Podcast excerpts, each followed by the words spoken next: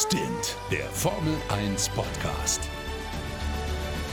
Mit Sebastian Fenske und Florian Wolzke. Servus, meine Lieben. Herzlich willkommen zu Stint, der schnellste Formel 1 Podcast Deutschlands. Und ich würde mal einsteigen mit Monaco hat sich spannend geregnet. ich glaube, äh, also was für ein Grand Prix. Chaos ohne Ende, Zeitlimit überschritten, also beziehungsweise die Runden nicht zu Ende fahren können, weil zu viel Zeit verstrichen ist. Und äh, über dieses ganze Chaos, Kuddel, Muddel, Halligalli äh, sprechen wir jetzt natürlich mit meinem Lieblingskollegen Sebastian Fenske aus Berlin. Basti, Servus, heute Morgen noch äh, mit Britt Hagedorn die Sendung Frühstücksfernsehen moderiert. Und jetzt Formel 1 Podcast, ne? So ein voller Tag. Kann was, oder? Ja, man fühlt sich richtig super, vor allem wenn man noch zwei kleine Kinder hat, die sich mitten während des Rennens umbringen wollen. Die habe ich ja schon erzählt. Ich will es nicht zu äh, ausgiebig machen, aber mittendrin. Ich habe kurzzeitig mal den Notruf rufen müssen, aber zum Glück hatte das Rennen ja genug Pausen. äh, oh, oh mein Gott, ich, ich, bin auch echt ein bisschen durch. Es ist echt ein krasser Tag heute gewesen. Und äh, jetzt auch allgemein jetzt nach diesem Rennen nochmal zu rekapitulieren, was ist alles passiert. Bei uns ist jetzt auf der Uhr 18.30 Uhr das Rennen offiziell ist vor dreieinhalb Stunden gestartet, aber erst vor knapp fünf Minuten zu Ende gegangen. Es ist einfach so unfassbar viel passiert. Ja. Aber das Entscheidende, die alte Monaco-Regel gilt immer noch. Charles Leclerc gewinnt nicht.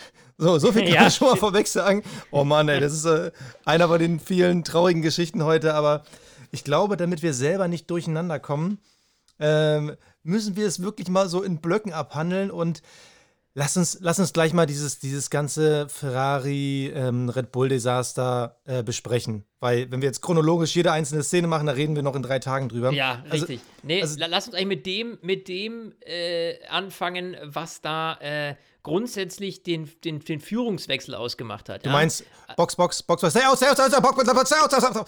Genau, ja. Das Boxendrama bei Ferrari, denn es, es war überhaupt nicht Charles Fehler am Ende, sondern es war nee. der Fehler der Box, die äh, widersprüchliche Anweisungen gegeben haben und dafür gesorgt haben, dass eben Charles Leclerc in die Box gekommen ist, direkt hinter Carlos Sainz, obwohl er eigentlich dann doch noch hätte draußen bleiben sollen. Basti, ähm, du hast mir gerade vor einer Minute noch erzählt, du hast den vollen Überblick, denn äh, bei mir sind gerade ein paar Fragezeichen im Kopf. Klär mich doch mal nochmal über die Szene auf, weil ich, genau. ich, ich ja, boah. Genau, also ganze Regenchaos, Restarts etc. pp. Die Situation war folgende. Also, ähm, Sergio Perez ist der Erste aus der Vierergruppe, der an die Box fährt. So, zu dem Zeitpunkt äh, sah es so aus: ähm, Charles Leclerc vor äh, Perez, vor Sainz, vor Verstappen. Jetzt muss ich selber mal überlegen. War, glaube ich. Entschuldigung, Entschuldigung, nochmal. Also, ich korrigiere nochmal. Also, Charles Leclerc führt vor Carlos Sainz und dahinter genau. die beiden Red Bulls mit Sergio Perez und Max Verstappen. So. Ja. Und äh, äh, es war so um die Runde 5, um die Runde 30. So, und äh, Sergio Perez ist der Erste aus dem Führungsquartett, der an die Box kommt. So, und der wechselt von Inters auf Inters. So, an sich kein Problem, er ist der Erste. Und dann fragt die Ferrari-Box Carlos Sainz, weil er ist ja äh, theoretisch derjenige, der äh, äh, als nächstes äh, zum Covern dran gewesen wäre. Charles Leclerc hatte vorne genug Abstand. So, Carlos Sainz hätte covern müssen auf den Undercut, damit er noch vor ihm bleibt. Und der sagt: Nee, Leute, lasst mal warten. Äh, ich will auf Slicks wechseln. Das heißt, die Art und Weise, wie Carlos Sainz dann quasi mit der Box diskutiert, die Strategie zu ändern, bringt die Ferrari-Box das erste Mal durcheinander. Ja. Dann sagt die Ferrari-Box aber, okay, dann pitten wir Charles. So, kein Problem. Charles äh, kommt äh, rein, ähm, äh, holt sich die Inters und dann wenige Runden später kommt man auf die Idee, so, Carlos, jetzt kannst du auf äh, äh, Slicks wechseln und hat dann aber festgestellt, dass dieses ganze Rumgewarte dafür gesorgt hat, dass ähm, Sergio Perez weil er als erstes gekommen ist und äh, am schnellsten quasi die Reifen ins Fenster gebracht hat, richtig Zeit gut gemacht hat. Also es waren irgendwie über sieben Sekunden. Und äh, als dann Carlos Sainz in die Box kommt, dachte man so, oh Mist, der hat ja jetzt so schnell aufgeholt, wir würden ja jetzt, äh, wir würden ja jetzt hinter Perez fallen. Mist, wir müssen jetzt irgendwas tun. Äh, äh Charles, du kommst äh, auch an die Box. Also äh, Box, Box, Box. Ach, ach, nee, das ist ja Quatsch. Warum bleibst du nicht lieber draußen? und dann war er aber schon drin. Also sie waren einfach in ihren Gedanken zu schnell. Also nochmal, Sergio Perez kam als erster bringt Ferrari ins Grübeln. Carlos Sainz sagt, nee, ich habe einen eigenen Plan und man bringt sich halt bei Ferrari selber durcheinander. Was hätte man machen müssen? Man hätte in dem Moment einfach sagen müssen, okay, Carlos, du bist auf einer alternativen Strategie und Charles, dich lassen wir draußen, weil dein Konkurrent, Perez, ist auf Inters, du bist auf Inters, der kommt eh nicht an dir vorbei. Da war halt die Angst irgendwie da, was passiert, wenn Max Verstappen irgendwie auf äh, Slicks wechselt. Ähm, also man hatte einfach zu viele Gedanken auf einmal im Kopf, war zu viel los. Und das sorgt halt dafür, dass äh, Leclerc im falschen Moment an die Box kam. Zum Glück, also dafür Respekt, haben sie ja noch beide äh, abgewickelt bekommen. Ja, und Aber, das verdammt schnell noch einigermaßen. Also ich glaube, es war der Charles-Stop war ein 3-Sekunden-Stop. Ähm, genau, also das, aber, aber dadurch hast du halt die Zeit glatt. verloren. Dafür, ja. Dadurch hast du halt die Zeit verloren, weil Klar. Charles Leclerc hat im Endeffekt zwei Boxenstops gemacht, liegt in Führung, macht zwei Boxenstops, Sergio Perez macht einen, bums, auf einmal liegt er hinter ihm. Und äh, das, das mit Carlos Sainz, äh, äh das war ja dann auch in dem Moment dann, ähm, er kam einfach eine Runde zu spät. Ja, und hätte dadurch er direkt er auch, gecovert, dann genau. wäre das vielleicht nicht in die Hose gegangen. Das ist das Problem, wenn man sich nicht einig ist zwischen Box und Fahrer. Ähm, ja, da ist halt äh, viel Pech dabei gewesen, vor allem für Charles Leclerc, der ja am Ende der Leidtragende war.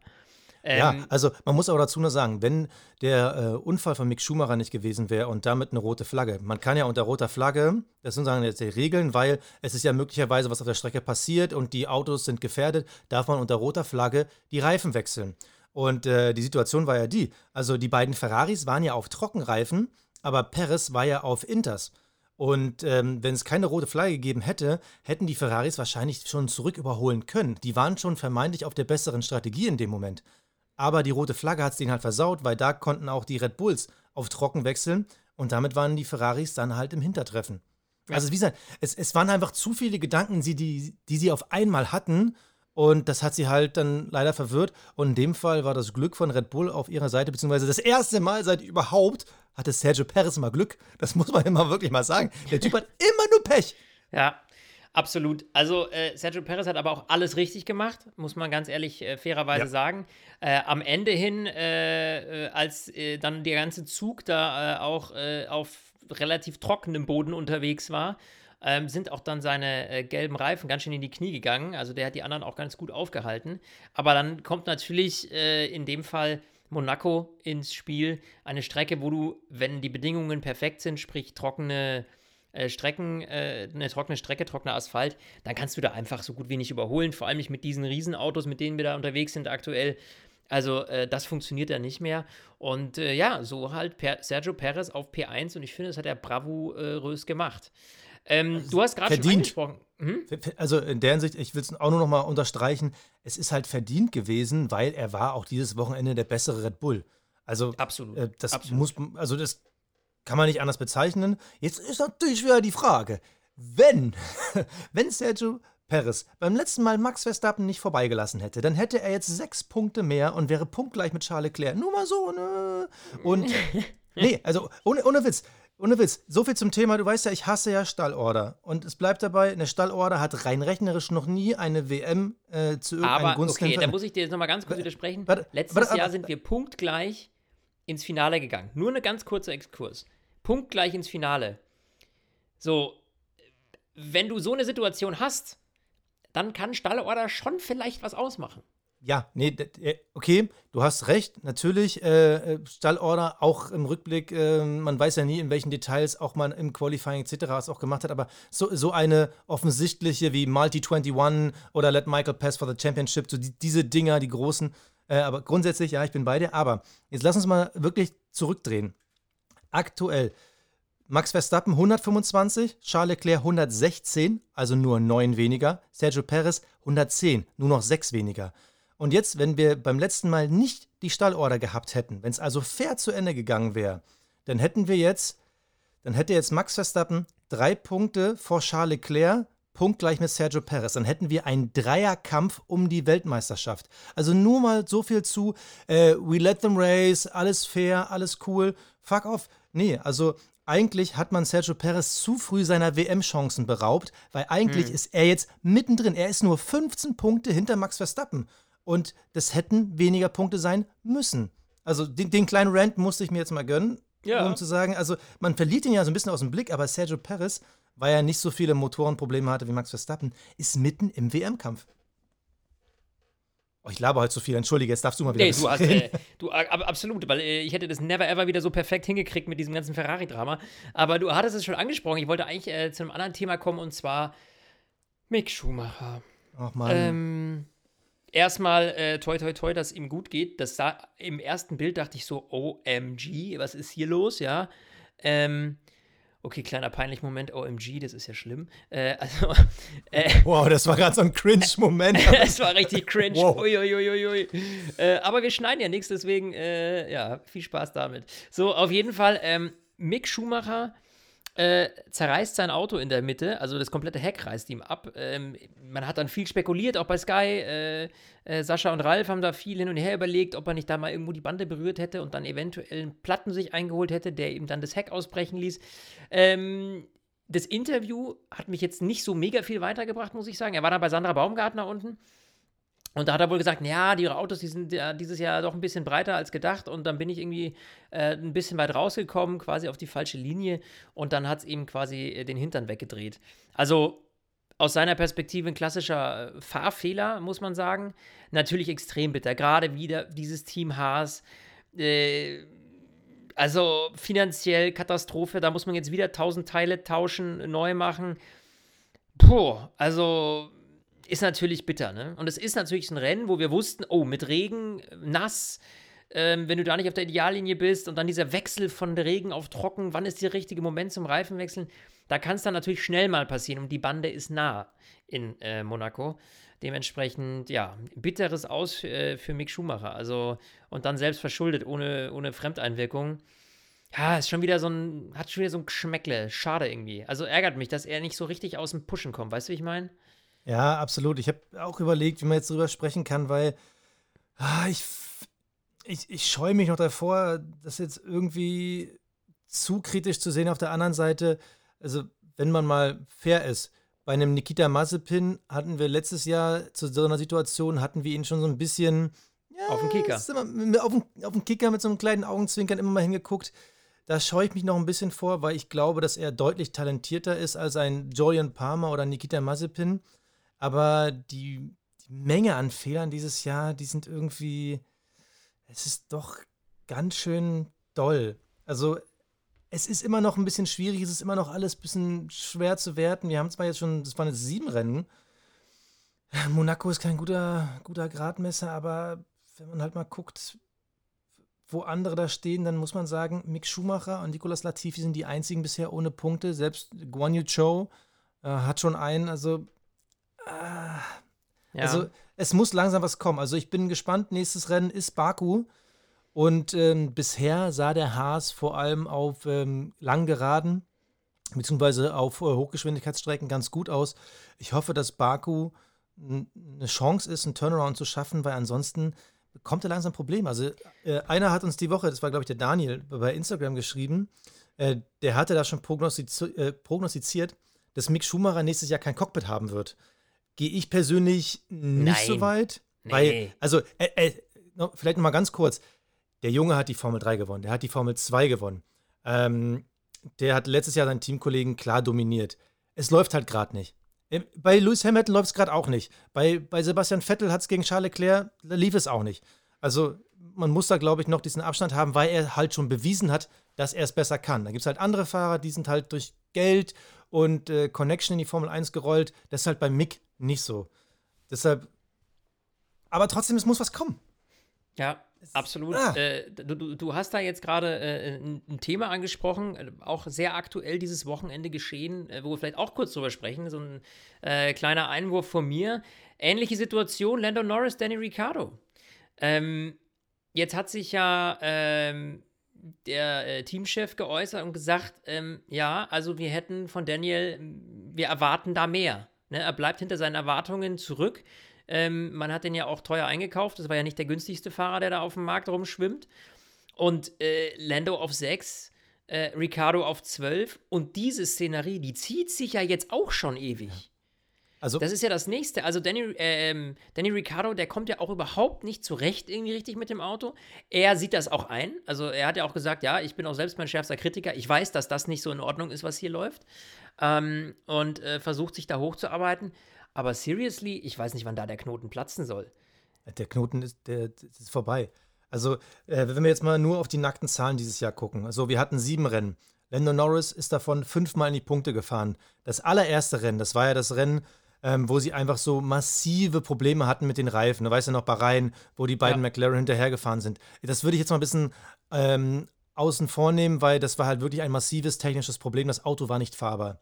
So, wenn wir das mal rausdividieren, dann haben wir Lando Norris, der in fünf von sechs Rennen gepunktet hat. So unter anderem aufs Podium gefahren ist. Äh, warte mal, jetzt muss ich mal kurz überlegen. Ach, die Zahlen sind immer so irritierend, weil in Italien war ja mit dem Sprintrennen 19 Punkte. So, also ähm, der, der 5 von 6 Rennen ist er in die Punkte gefahren. Daniel Ricciardo nur in 2 von 5. Wenn wir ans letztes Jahr zurückdenken, ja, da war dieser eine Lucky Punch, äh, wo er in Italien äh, zum Sieg gefahren ist, aber da haben sich auch vorher alle abgeschossen. Ähm, Lewis Hamilton, Max Verstappen, die Geschichte haben wir ja noch vor Augen. Also wenn man in diesen einen Sieg rausrechnet, dann fährt er die ganze Zeit schon gegen Lando Norris hinterher. Und ganz ehrlich, wenn ich jetzt die Glaskugel raushole, würde ich reingucken und sagen, der ist nächstes Jahr nicht mehr bei McLaren. Was sagt deine Glaskugel? Ja, also, also ich äh, glaube, es gibt da andere Optionen äh, für McLaren, weil das natürlich ein sehr aufstrebendes Team ist. Man zeigt mit Lando Norris, was man reißen kann. Also wir haben ja am Anfang der Saison noch gesagt, uh, bei McLaren läuft es gar nicht, aber die kommen jetzt wieder. Also, ähm, ich meine, auch hier, sind wir mal ehrlich, ähm, ein, ein Platz 6 für Lando Norris, der sich dazwischen die Mercedes schiebt äh, und dann noch den Alpine hinter sich lässt, das ist schon, ja, kann man machen. Also, es ist jetzt äh, für, für McLaren auf jeden Fall äh, das, was sie erreichen können, das ist die Messlatte, ähm, dass man hier äh, Best of the Rest ist und dementsprechend, ja, braucht man natürlich auch, gerade wenn es dann eben um die äh, Konstrukteurswertungen geht, da geht es auch um viel, viel Geld. Und du brauchst gerade, wenn du in der Mitte bist und nicht einen hast, der die ganze Zeit um Siege fährt und die, die ordentlich die krassen Punkte holt, sondern weiter hinten, wo es dann um weniger Punkte geht, da musst du dann schon äh, auch immer zwei Fahrer haben, die sammeln. Und äh, das äh, ist halt hier aktuell nicht der Fall. Und ich glaube, ähm, dass Danny Ricciardo so ein bisschen der Klotz am Bein im Team ist, der es dann am Ende des Tages eben dem Team versaut, was die Konstrukteursmeisterschaft angeht. Ne? Okay, dann möchte ich mit dir ein Spiel spielen. Ja. So. Äh, ich nenne dir jetzt ein paar Namen. Die Namen ja. heißen Valtteri Bottas, Sebastian Vettel, Fernando Alonso, Mick Schumacher, Oscar Piastri. Also äh, drei sehr erfahrene, äh, sehr ehemals erfolgreiche Fahrer mit äh, Vettel, vierfacher Weltmeister, Alonso, zweifacher Weltmeister, Valtteri Bottas momentan in bestechender Form einem Mick Schumacher, der immer noch sehr, sehr talentiert ist und natürlich Oscar Piastri, der noch auf dem Formel 1 Cockpit wartet. Ja. Diese fünf Leute könntest du nächstes Jahr bei McLaren haben. Ohne Probleme. Ich glaube, Bottas, der glaubt, dass der nur einen Jahresvertrag hatte. Vielleicht auch länger. Aber ich hau jetzt mal mit rein, weil ähm, ich glaube, der könnte auch für Geld wechseln. Wenn du einen von den fünf haben könntest als McLaren-Teamchef, wen würdest du nehmen? Wenn ich die Wahl hätte? Ja. Boah, dann würde ich ja. Boah, boah, boah, also zwei Jungsche mit. Äh, äh also der Nick Punkt ist, ich meine, du hast mit, also Lando Norris ist für mich ja mittlerweile, das ist ja kein Rookie mehr, der hat ja echt, also was der da aufs der Parkett ist, haut, das ist. Ist doch gesetzt. Find, das, das ist, das ist, äh, äh, das ist ja kein, dass man sagt, das ist jetzt irgendwie hier Anfängerfahrer. Nein, also George Russell, Lando Norris, die sind für mich schon echt äh, auf einem Top-Level unterwegs. Ähm, also äh, ich sag mal, bei den Briten läuft's, muss man sagen. Mhm. Ähm, und dann ist die Frage, ob du jemanden nimmst. Also, wenn du langfristig denkst, du hast zwar Lando Norris langfristig schon drin, aber du wirst, glaube ich, einen Sebastian Vettel, kann ich mir nicht vorstellen, dass du den auf Ewigkeiten da binden kannst. Valtteri Bottas sehe ich ähnlich nicht. Mick Schumacher ist risikobehaftet. Also, ich glaube, das kommt so ein bisschen drauf an. Wollen sie, wollen sie ein bisschen mehr Risiko gehen? Ähm, ja, schwierig. Äh, boah, das ist also ja ich glaube, mit dem Sebastian Vettel würdest du alles richtig machen, ja? Das glaube ich auch. Also ich glaube, Sebastian Vettel, wenn du den, wenn ich mir es aussuchen könnte und ich würde ihn kriegen, mal angenommen, der würde von Aston Martin weggehen zu McLaren, dann könnte ich, dann, dann würde ich Sebastian Vettel nehmen. Ähm, also, ja. Wäre auf meiner Liste auch der Kandidat Nummer eins. Also Alonso ähm, ich glaube, der hat bei McLaren so viel verbrannte Erde hinterlassen. Ja, das geht nicht mehr. Nein, nein, nein. Also, das, geht, das, das, geht, das geht nicht mehr. Alonso geht nicht mehr. Und ich glaube, Alonso ist ganz happy gerade bei Alpine. Es läuft ja ganz gut ja, aber bei Alpine ist ja die Frage, äh, bleibt oder bleibt er nicht? Sein Vertrag soll ja angeblich auslaufen. Und äh, auch bei Alpine muss überlegen, wer geht, mit wem geht man in die Zukunft? Äh, holt man sich vielleicht Piastri? Das ist ja da die spannende Frage. Der wiederum wäre für mich bei McLaren zu, zu jung, also zu frisch, äh, wäre mir zu risky. Also ich würde in der Reihenfolge gehen, weil ich glaube, dass Bottas sich das nicht mehr antut. Der ist, glaube ich, sehr zufrieden mit dem, was er hat und wird da jetzt in die Rente fahren. Also wäre ich McLaren, würde ich sagen, auf Platz 1 Sebastian Vettel, auf Platz 2 Mick Schumacher. Ja. Und danach würde ich gucken, in welchen sauren Apfel ich beiße. Äh, der ja, soll wahrscheinlich dann Alonso sein. Ja, genau. Ja, es, oder also kein, kein, ja. kein, anderer fällt mir ein. Also Nico Hülkenberg halte ich für mittlerweile relativ unrealistisch. Ähm, Guan Yu Show werden sie sich nicht holen, Lance Stroll nicht holen. Alex Elbern mh, hm, könnte sogar noch sein, aber ansonsten Gasly nicht, Tsunoda nicht, äh, Magnussen nicht. Und äh, dann wird es langsam eng. Und ähm, die Frage ist, willst du einen Rookie haben? Ich glaube, für richtig blutfrisch Rookie, da ist das, da, da, wollen die einfach zu weit hinaus. Also da ja. musst du als McLaren echt gucken, wo du hinfährst. Also, ja. Ja, we'll see. Nee, also das ist auf jeden Fall äh, auch so ein Thema, da, da verhagelt halt einer der beiden. Aber ähm, da machen wir mal eine schöne Umfrage bei Instagram. Also ja. äh, machen wir gerne am Anfang der Woche, kommt auf äh, unsere Instagram-Seite und äh, da, da, bin ich echt mal gespannt, was so die Community denkt. Wer wäre so ein, ein legitimer Nachfolger oder Ersatz von Daniel Ricciardo? Mhm. Bin ich echt gespannt. Ja. Ähm, next topic. Äh, lass uns noch mal ganz kurz äh, über das sehen, was die äh, unsere äh, TV-Journalistenkollegen äh, bei Sky gespottet haben und was du meinst, äh, kannst du mich hören? Wurde. Kannst du mich, kannst du mich hören? Kannst du, kannst du mich, können ihr mich, können ja, ihr mich, können gut, mich, die hatten ein paar technische Issues. Oh Mann, ja. bitter, das ist der bitterste Moment, ja, weil du selber ne? niemanden hörst. Oh, ja, äh, nee, ich meine, ähm, die Situation, ähm, als äh, Verstappen aus der Box kam und sich dann da äh, äh, vor Charles Leclerc gedrückt hat, ähm, wir hatten ja die Situation mit dem Boxenwechsel am Anfang der, der äh, des Podcasts kurz besprochen. Ähm, da ging es ja immer noch, war immer noch dieser Gedanke, oh, hat er jetzt die Boxenlinie überfahren, ja oder nein? Falls ja, dann würde das eine Strafe nach sich ziehen. Aktuell, Stand 18.54 Uhr, haben wir nichts davon gehört. Und äh, es wurde dann auch mal Perez eingeblendet, dass, dass der wohl äh, irgendwie da was überfahren hat. Das hatte ich jetzt überhaupt nicht gesehen. Wir haben uns jetzt gerade noch mal auf YouTube angeguckt, ob das tatsächlich so ist. Äh, sprich, ob da äh, der wirklich äh, die, die Linie überfahren hat, was ja verboten ist, wenn du aus der Box rauskommst, dass du nicht über die, über die Ausfahrtslinie fahren. Ähm, und ich muss sagen, also ich sage mal so, ganz am Ende berührt er sie. Aber der hat sie nicht überfahren. Also, wenn da jetzt noch eine Strafe folgen sollte, dann muss ich ehrlich sagen, Leute, jetzt, ne, lass mal alle sieben Grade sein, aber das ist ja Bullshit dann. So, ähm, ja, also ich weiß nicht, hast du irgendwas noch gehört? Auch nicht, oder? Nee, also ich bin auch immer noch fleißig am gucken, was die Ticker sagen, äh, was äh, beim Reporting der ähm, F1, die geben ja gerne nochmal so Reportings im Nachhinein raus, teilweise echt sehr spannend, aber da ist nichts. Also ich sehe es also da ist eine minimale Berührung irgendwie da. Ja, die ist da. Aber reicht das jetzt schon für eine Strafe? Ne, ich meine, klar, die sind ja immer sehr strikt. Die sagen, sobald du da irgendwie mit dem Reifen drüber bist, dann äh, gibt es Theater. Und das war natürlich auch eine sehr hitzige Situation, weil man wusste, oh, man kriegt jetzt die Ferraris, man zieht jetzt an denen vorbei äh, durch diesen Boxenstopp. Und ähm, dementsprechend gibt natürlich der Fahrer gerade am Ausgang der Boxengasse alles.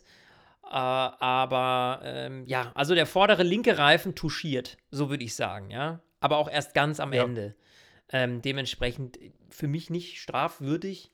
Äh, äh, aber wir haben ja in der Formel 1 schon in der Vergangenheit einiges gesehen, äh, wo wir gesagt hätten, um Gottes Willen, wieso habt ihr so entschieden? Also ich hoffe, dass da erstmal nichts mehr kommt, weil ich finde, das ist eine fair entschieden auf der Strecke, dieses Rennen, muss man ehrlicherweise sagen. Es war ja ein riesen Chaos. Ähm, erstmal die Verzögerung durch den Regen, der plötzlich kurz vor Rennstart kam. Äh, und dann hat es richtig gegossen. Dann hast du richtig gesehen, wie da so ein Bachlauf auf der Strecke äh, dann irgendwie geflossen ist. Also äh, Riesentheater. Ähm, dann gab es Red Flag, ne? Dann äh, hatten wir einen Restart, dann eben dieses ganze Halligalli, wer wechselt wann auf Inters oder auf äh, Slicks. Dann nochmal Red Flag durch den Einschlag von ähm, Mick Schumacher, da mussten ja die Tech Pro Barriers wieder repariert werden. Und dementsprechend, also viel Chaos. Übrigens mal seit langem wieder ein Rennen, das eben nach der Zeit äh, äh, beendet wurde. Ich habe das früher immer so ein bisschen kritisiert, weil ich mir dachte, naja, gut, kommen zwei Stunden und sowas. Aber heute muss ich sagen, es war dann auch okay, oder?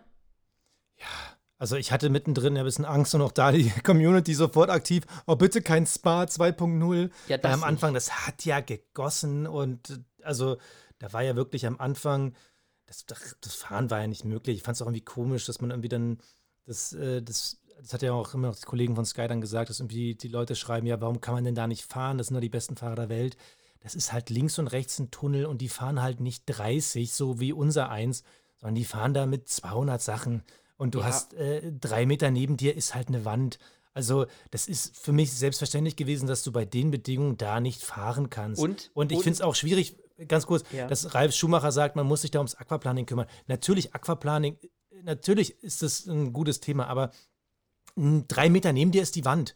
Doch, guck, bist ja nicht auf der Bremse, stehst du einen Meter später. Also, ich fand den Vergleich irgendwie ein bisschen schwierig. Es ist halt Fakt, es ist Asphalt, es ist äh, nass und neben dir ist halt sofort die Wand und du fährst halt keine 30. Also da hilft dir auch nicht, wenn du die regentauglich machst. Es war einfach zu viel Regen für eine zu enge Strecke. Und in der Vergangenheit ist man gefahren, ja, aber das war auch in Zeiten, wo auch leider mal äh, auch ein Fahrer gestorben ist. Daraus hat man gelernt, das will man halt nicht mehr.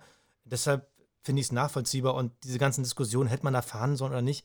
Also aus meiner Sicht äh, fehl am Platz. Ja, und ich, also ich, ich sag mal so, ähm, äh, da kann man drüber diskutieren, nur der Punkt ist, es kommt eben auf Man muss Autos ja auch nicht meine Meinung haben. Man nee, muss ja nicht meine ja Meinung haben. Und es, es, es kommt auf die Autos an, mit denen du auf dieser Strecke unterwegs bist. So. Und diese aktuellen Motor äh, die aktuelle Generation an Autos, gerade mit diesem Ground-Effekt, ja, ähm, die leben davon, dass sie sich an den Boden saugen. So, und wenn du natürlich dann äh, das Auto so tief hast, dass das Wasser einfach, du schwimmst auf. Also das liegt nicht nur an den Reifen. Das hat, fand ich auch gut, dass die das nochmal erklärt haben bei Sky, die, die Jungs, äh, dass man, dass das eben nicht daran liegt, dass man äh, ja möglichst gutes Profil in den Reifen hat, die möglichst viel Wasser auf die Seite schaffen. Das ist alles schön und gut. Aber wenn das Wasser eben so steht, dass dein Auto aufschwimmt, ja, dann, dann, dann, dann bist du wie ein, wie, wie ein Wasserski äh, auf der Oberfläche. Also dann hast du überhaupt keine Kontrolle mehr. Und ähm, das geht nun mal einfach faktisch mit diesen Autos nicht. Und ja, ich fand auch von diese Idee dann, ja, man, dann pumpt man die Autos halt hoch und so. Das ist alles so nichts Halbes und nichts Ganzes. Und ich, ich meine, wir haben ja heute schon gesehen, Mick Schumacher abgeflogen, Red Flag. Also, wenn du jede zwei Runden einen abfliegen hast äh, und dann gibt es eine Red Flag und die müssen eine halbe Stunde aufräumen, ja, sorry, aber willst du das Rennen bis 11 Uhr nachts machen oder was? Also, ja. das ist ja. Es muss ja irgendwo eine Sinnhaftigkeit sein, zu sagen, okay, wir können so fahren, dass auch mal ein paar Runden gefahren werden ohne dass wieder irgendeiner irgendwo im Acker landet und man dann äh, wieder irgendwie eine Rennunterbrechung hat. Weil das Ziel ist ja, dass das Rennen möglichst stattfindet. Und ich meine, von, von Runde zu Runde dann eine Rennunterbrechung äh, zu haben, macht ja auch wenig Sinn. Also bringt uns allen nichts, weil da müssen die wieder aufräumen. Wir haben wieder eine halbe Stunde Pinkelpause. Äh, ja, ja, hat einfach in meinen Augen auch keinen Sinn. Deswegen, also ich sehe das auch so, dass es eben bis zu einem gewissen Grad, und wir sind ja dann auch äh, in der Nässe gefahren. Also ist ja nicht so, dass man gewartet ja, genau. hat, man bläst ja die Strecke nicht mit einem, irgendwie mit einem Föhn, wartet, bis es komplett trocken ist, sondern man hat eben Regenreifen und bis zu einem gewissen Grad an Wasser kann man ja auch fahren. Und ich finde das auch vollkommen in Ordnung. Und äh, ja, also äh, da diskutieren, brauche ich auch gar nicht groß diskutieren, finde ich. Also aber da sind wir ja bei einer alten Tradition. An dieser Stelle diskutieren wir ja jedes Jahr einmal Sinn und Unsinn davon, in Monaco zu fahren. Also, wer uns ja jetzt seit Jahren folgt, der kennt so ein bisschen, was jetzt kommt. Die alte Leier. Ähm, ich finde, Monaco ist außer Zeit gefallen.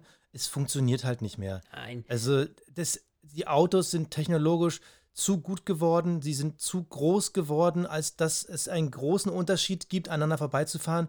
Und auch da diese Geschichte mit, man muss Monaco umbauen. Man kann Monaco nicht umbauen. Also ich hatte ja das Vergnügen, ich war ja einmal da zu Rallye Monte Carlo, bin dann auch abends mal diese Formel-1-Strecke abgelaufen. Es geht nicht. Da ist links und rechts Bürgersteig, da ist Abhang, da kommt der Hafen, da ist Mauer. Du kannst die Streckenführung Was? kaum verändern. Ich, ich, darf ich mal eine, eine, eine Option in den Ring schmeißen? Ähm, also du müsstest sie komplett anders machen. Du musst dann sagen, okay, man fährt wirklich äh, anders ums Casino. Also die Strecke muss dann wirklich anders durch die Stadt führen. Und ich glaube, selbst das wird nicht besser. Was wäre Ja, bitte, jetzt kommst du. Ja, äh, diese Option wurde bestimmt schon tausendmal durchdacht, äh, ohne dass ich es mitbekommen habe. Aber vielleicht hast du eine Antwort drauf.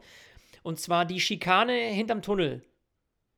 Ja, dass man die gerade ausfahren ja. lässt, ne? Wenn du, dann hast du nämlich eigentlich ab äh, äh, hinter dieser Haarnadel ähm, wo es dann unten dann dahinter noch in den Tunnel reingeht, nach dieser Rechtskurve, die dann noch kommt, hättest du quasi freie Bahn, ja, hättest du eine sehr lange Gerade mit DRS? Du hättest so eine Baku gerade fast, ne? Also, also es wäre, ja. also rein als Überlegung ähm, wird einen Grund haben, warum man es nicht macht. Wahrscheinlich aufgrund von Geschwindigkeit, weil man dann in der Kurve ganz hinten keine Auslaufzone hat und wenn die dann mit 300 da in die Wand donnern, ist halt schlecht. Äh, könnte ich mir nur vorstellen, dass das der Grund ist, aber I don't know. Ja gut, aber dann dürftest du Baku gar nicht stattfinden lassen. Also, äh, ja, aber da hast du noch eine Auslaufzone hinten. Ja, also witzigerweise, ich habe vorhin auch ähnlich dran gedacht. Ich glaube, das Hauptproblem ist, dass du dann mit der Kamera nicht so schön langsam die Schiffe zeigen kannst. Ähm, was, wie, wie, wie, würde Monaco aussehen, wenn du genau das machst? Du nimmst die Schikane weg und machst einfach diese eine ne epische Gerade nach dem Tunnel. Ich glaube, Monaco wäre sogar noch langweiliger als jetzt, weil du hast ja dann 90% der Strecke, wo nichts geht.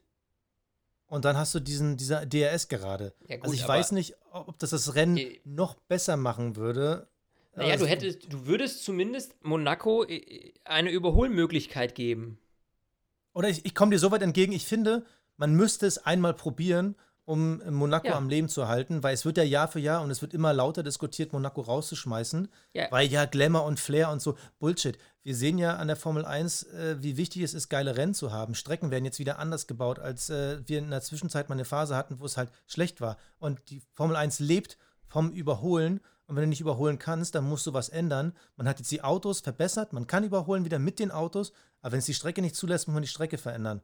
Und da gehört für mich Monaco raus. Oder deiner Idee, man sollte es zumindest mal testen. Ja, why not? Also, ähm, aber, es wird sicherlich. Aber es ist halt was Typisches. Ich finde halt, dass die Schikane sowas Monaco-eskes ist. Ich glaube, es würde auch ein bisschen Flair verloren gehen. Also ich könnte mir vorstellen, dass es zumindest eine Kompromisslösung wäre, um zu sagen, okay, wir bieten den äh, Fans äh, einfach ein bisschen mehr Rennspannung. Äh, nicht der Qualifying-Sieger, äh, in einem Normalfall, bei einem trockenen Rennen, äh, gewinnt auch das Rennen. Äh, also ich könnte es mir dadurch einfach, ich könnte mir mehr Spannung vorstellen, weil man, man, man schafft es dann eben vielleicht, dort eine Überholmöglichkeit, eine zweite DRS-Zone zu, zu erschaffen, wo Überholen möglich ist. Die Frage ist halt mal, vor allem, weil du dann diese lang gezogene Kurve noch durch den Tunnel vorab hast, also wer dann da nah dran ist, ne, und so, also könnte ich mir spannend vorstellen. Also ich finde es gar nicht, weil wir haben genug enge Stellen in Monaco, auch vorher, auch mit der Haarnadelkurve, ja. mit allem drum und dran. Ist ja nicht so, dass wir dann keine Kurven mehr hätten. Also es geht ja nur um diese eine Schikane.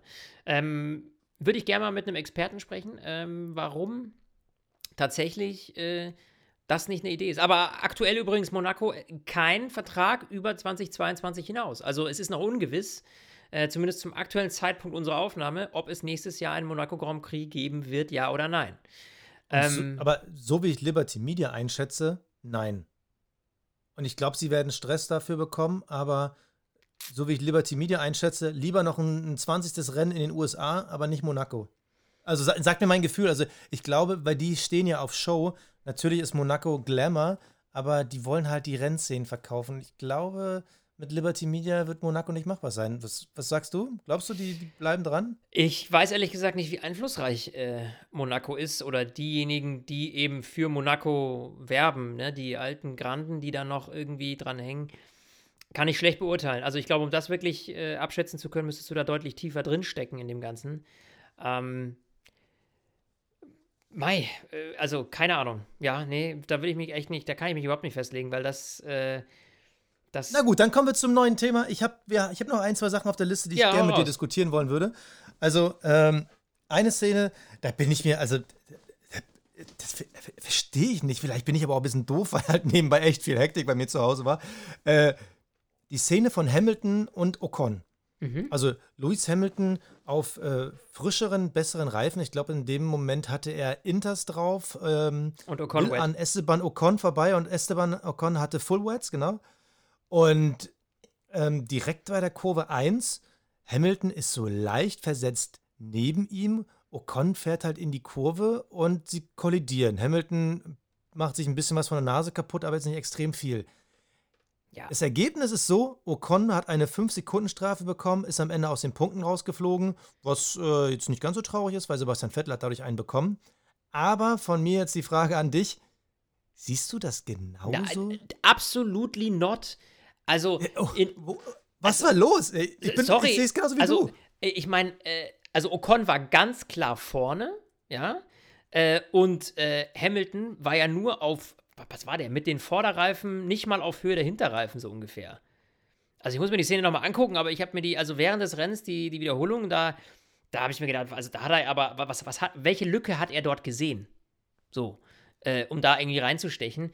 Also in meinen Augen, klar, Ocon hätte vielleicht ein bisschen mehr Platz lassen können, weil links von ihm Platz war, aber nichtsdestotrotz in meinen Augen absolut absurde Situation, dort irgendwie reinzustechen, dort zu versuchen, zu zweit in die Kurve zu gehen. Weil was war die Idee von Hamilton? Ich meine, er war halt krass pisst, ja, er war krass genervt, weil er eben deutlich schneller war, aber eben in Monaco, selbst wenn du, keine Ahnung, vier, fünf Sekunden schneller fahren kannst, kommst du nicht dran vorbei. So, und Ocon war natürlich ein krasser Bremsklotz in dem Moment für ihn. Äh, er hat ja dann auch am Funk irgendwie äh, richtig rummimiet. Äh, das fand ich auch so absurd. So was, ich weiß nicht, ob du das mitbekommen hast, aber da hat er, gesagt, hat er dann gesagt, die sollen mal äh, Ocon hier investigaten. Wegen. Ja, ja. Wegen das war was? wieder so ein typischer Hamilton. Einfach, einfach, einfach nur aufgrund, weil er halt, keine Ahnung, war er ihm zu langsam? Also, was, was war der Grund? Also, auf welcher Basis? Habe ich überhaupt nicht verstanden. Und dann, dass Ocon dann eine 5-Sekunden-Strafe kriegt, aber bei aller Liebe, äh, boah, ähm, kann ich nicht nachvollziehen. Die Begründung verstehe ich nicht und ähm, ja, finde ich absurd. Also, ich gucke mir gerade die Szene nochmal an. Auch das findet man ja schnell mal auf den diversen Videoplattformen. Hamilton ist mit, also auf der Hälfte der Höhe von Ocon. Also, äh, er ist mit seiner Vorderachse so auf Höhe des Fahrers. So, also halb daneben. Natürlich kann man jetzt diskutieren und sagen: Ja, Moment, ähm, natürlich ist Ocon vorne und hat theoretisch Vorfahrt, aber Hamilton ist halt da und kann nicht weg. Also, die Argumentation ist wahrscheinlich die, ähm, Ocon muss ihm Platz machen, weil er ihn ja sonst äh, von der Strecke drängt. Also so kann ich mir jetzt die Argumentation vorstellen, weil Hamilton halt nicht auf der Bremse reinsticht, sondern schon eindeutig länger neben ihm war. Aber ich finde es trotzdem in der Hinsicht ein bisschen schwierig, weil also Hamilton hätte ja nie eine Chance gehabt, ihn da zu überholen, außer Ocon baut richtig Mist. Also wahrscheinlich hat Hamilton sogar darauf spekuliert, dass das Ocon missbaut. Aber ich, also im besten Fall ist es für mich ein Rennunfall Ja. gewesen. Genau. Aber never Also- ever rein Ocons Schuld mit einer 5-Sekunden-Strafe. Also sehe ich auch absolut nicht. Ähm, ja, gut, aber so hat jeder seine Meinung. Die Stewards haben anders entschieden, das muss man akzeptieren. Ähm, ja, ein bisschen schade für Ocon dann in dem Fall, ne? So, und äh, die zweite Geschichte, die ich noch mit dir besprechen wollte, lasse ich erstmal ausfallen, weil die Person, über die ich reden würde, die findet sich in meinen Awards wieder. Na dann. Der Fahrer des Rennens. Fahrer des Rennens, Basti. So. Ähm, ja, für mich äh, ganz klar äh, heute tatsächlich, ist vielleicht auch ein bisschen langweilig, aber ich gönn's ihm einfach so sehr. Sergio Perez, der für mich alles richtig gemacht hat, ähm, der sich nicht hat beirren lassen, auch am Ende des Rennens, wo die ihm im Nacken saßen, alle, der trotz kaputter Reifen und den Bremsplatten, den er übrigens auch noch hatte, über mehrere Runden, das ganz gut gemanagt hat und äh, ich finde, verdienter Sieg, äh, top gemacht. Ja, absolut. Also hatte ich äh, auf Platz zwei auf meiner Liste. Ähm, hat es auch wirklich verdient, wurde auch der offizielle Fahrer des Rennens. Mein Fahrer des Rennens heute aufgrund seiner Leidenschaft ist äh, Pierre Gasly. Denn ich fand das vor allem im, in der ersten, im ersten Drittel, wo er halt der Erste war, der auf Inters gegangen ist. Ich fand einfach die Art und Weise, wie beherzt er da angegriffen hat, Ja. das fand ich schon beeindruckend, weil Ja, stimmt. man muss halt wirklich, ähm, sorry, dass ich jetzt sage, aber man muss einfach sagen, weil mir kein besserer Vergleich einfällt, man muss halt Eier haben, irgendwie in der Tabakkurve so zu versuchen, an einem vorbeizuziehen. Also grandios. Er hatte zwei richtig geile Überholmanöver gezeigt, das in Monaco. Ähm, andere haben das mit so einer großen Diskrepanz an Reifenverschleiß nicht hinbekommen. Er hat wirklich Mut bewiesen und das hat mir gefallen. Schade, dass er am Ende trotzdem so viel Pech hatte mit den roten Flaggen. Nur Platz 11 geworden. Aber dafür kriegt er von uns oder von mir den Fahrer des Rennens. Der Cockpit Klaus. Cockpit Klaus, Basti. Jo, Ich mach's ganz mal easy. Äh, Kurz und Also, schmerzlos, die Strategie, Jungs, bei Ferrari, sorry, aber Danke. das habt ihr euch so Die versemmelt. auch. Das habt ihr euch selber so versemmelt. Ihr habt Charles Leclerc mal wieder, äh, das ist der Monaco-Fluch als Monegasse, glaube ich, bei ihm, ne? Also äh, mal wieder um eine Top-Platzierung und ein Podium äh, bei, ähm, bei äh, in, in seinem Heim Grand Prix gebracht, ja. Äh, der hätte den Sieg heute locker in, die, in der Tasche haben können, aber dann sowas. Also dumm gelaufen, schlecht äh, strategisch gemacht, deswegen Cockpit Klaus ganz klar. Heute mal die Strategieabteilung von Ferrari. Ja, an die gleichen Jungs wollte ich es auch geben. Also natürlich war es ein bisschen schwierig und es hätte auch alles anders passieren können. Ähm, Finde ich alles okay und ähm, dass Sainz dann seine Strategie switcht, okay, aber wie unnötig sie Leclerc in dem Moment reingeholt haben. Sie hatten halt noch Abstand, dann hätten sie ihn eine Runde später geholt, kein Problem, hätte Leclerc wahrscheinlich das Rennen sogar gewonnen. Aber es war irgendwie so unnötig versaut. Äh, schade, aber hey, dafür haben wir eine geile WM. Das Kapperl des Rennens. Das Kapperl, Basti. Jetzt, äh, Oh. Jetzt, jetzt musst du anfangen. Oh, ich find's verdammt. schwer. Ich find's schwer. Ich finde es sauschwer. Also, boah, ich finde es sauschwer. Ähm, ich muss dir ehrlich sagen, äh, es hat mich in diesem Rennen nichts zu 100% überzeugt, weil das Kapperl ist ja nochmal on top, weißt du? Das ist ja wirklich Niki Lauda Gedächtniskapperl. Das kriegst du ja nur für herausragende Leistungen, ja? Äh, äh, und, und dieses Wochenende irgendwie, ich würde es am liebsten wieder Sergio Perez geben, allein dafür, dass er einfach ähm, äh, auch im Qualifying, also das ganze Wochenende eigentlich Max Verstappen dominiert hat, aber ich kann ja schlecht Fahrer des Rennens und Kappal ein und der gelben Person geben. Ähm, äh, boah, ich weiß es nicht. Also wir machen das ja immer sehr spontan, wie es uns gerade in den Kopf kommt, beziehungsweise wissen es dann immer so äh, kurz nach dem Rennen, aber da muss ich sagen, ich habe, äh, ja, ich kann heute irgendwie meinen Kappal nicht ziehen. Ja, äh, ich verstehe es. Es ist schwierig. Ähm, ich habe aber eins. Und, äh, ich äh, okay, mein, ich zieh's äh, Kappal vorm Regen. der uns diesen Grand Prix so spannend Okay. gemacht hat. Ja, kann man machen. kann man machen. Nein, also ähm, ich ziehe das Kapperl vor George Russell. Die, über den haben wir noch nicht einmal heute gesprochen. Ja. Ähm, er fällt halt immer gerne mal so ein bisschen durch den Filter, weil er halt oft unauffällige Rennen fährt. Aber er ist dieses Jahr nach sieben Rennen immer mindestens Platz fünf oder besser gewesen. Er ist einfach Mr. Konstanz. Er hat Lando Norris äh, beim Boxenstopp geknackt, ähm, hat den dann noch auf Platz 6 verwiesen. Lando Norris auch ein super Rennen gefahren. Aber George Russell ist einfach eine Bank. Wird der Junge irgendwann mal WM-Material? Keine Ahnung. Aber was man ihm auf jeden Fall nachsagen kann, ist, es ist einfach so konstant. Also Mr. Saturday ist so ein bisschen für mich zu Mr. Sunday geworden. Ja. Und ich hoffe, dass Mercedes ihm ganz, ganz schnell ein Auto hinstellt, mit dem der um Siege fahren kann. Weil so George Russell, Max Verstappen, Charles Leclerc, irgendwann noch Lando Norris, das, das kann eine richtig geile Generation werden, wenn die alle geiles Material haben. Aber wie gesagt, George Russell, ich ziehe das Kappel. Vettel hätte es auch verdient, weil auch der wieder ein starkes Wochenende gefahren. Seine Form ist gerade so krass viel besser als die von Stroll, aber heute gewinnt smarte George. Ja, legitim. Krass. Mal, ist es nur gefühlt so oder habe ich heute irgendwie 98% Redeanteil? Ich habe das Nee. Gefühl, ich habe so viel Quasselwasser. Du hast, ich wollte gerade sagen, das färbt noch ab, du bist noch im Quasselmodus, aber äh, nichtsdestotrotz, nein, äh, ich finde ja, ähm, äh, also A, äh, die Szenerie am Anfang hat dir wahrscheinlich schon mal 10 Minuten gegönnt. ich, ich, bestimmt haben wir alle finde, es ist weggeschaltet. natürlich auch eine meinungsstarke Sache, ja. Der Grand Prix Monaco, man liebt ihn, man hasst ihn. Äh, Ich finde, heute hatten wir, wir haben es ja gesehen, was in Monaco passiert, äh, wenn es trocken ist. Ja, die letzten, äh, die letzten 35, 40 Minuten ist eben nichts passiert. So, äh, nach dem Restart. Und das ist halt der Punkt. Die Autos, die sind so breit geworden, einfach noch mal größer, noch mal schwerer. Wenn ich mir überlege, mit Autos, die, wie die vor 30 Jahren aussahen, ja, da war Monaco geil, weil das ist im Vergleich dazu Formel 3 von der Größe her, ja. So, und da, da bist du einfach, äh, da warst du wendiger, da warst du, schau mal, wenn die jetzt, allein schon, wenn die jetzt diese, diese, die, die, die, diesen Kessel darunter kommen, diese Haarnadel da, äh, da, da, das, da kannst du voll einschlagen und kannst hoffen, dass du noch rumkommst um die Kurve. Also, ähm, das, das passt halt einfach nicht mehr so richtig. Aber wie gesagt, kann sich drüber streiten, die einen lieben es, die anderen hassen es. Ähm, ich würde sagen, was ich liebe, ist Baku. Ähm, das Oh nächste yeah. Rennen. Äh, das wird nämlich äh, hoffentlich wieder grandios. Also ich bin ja absoluter Baku-Fan und Baku zeigt ja, wie ein Stadtkurs äh, äh, wahnsinnig äh, spannend sein kann. Dementsprechend, ja, hören wir uns da wieder äh, am 12.06., sprich in zwei Wochen. Äh, ja, mein Lieber, ich würde sagen, haben wir alles, oder? Das war's. Ja, dann. Danke, Monaco. Wir sehen uns vielleicht äh, nie wieder. Bis dann, ciao. Stint, der Formel 1 Podcast. Mit Sebastian Fenske und Florian Wolzke.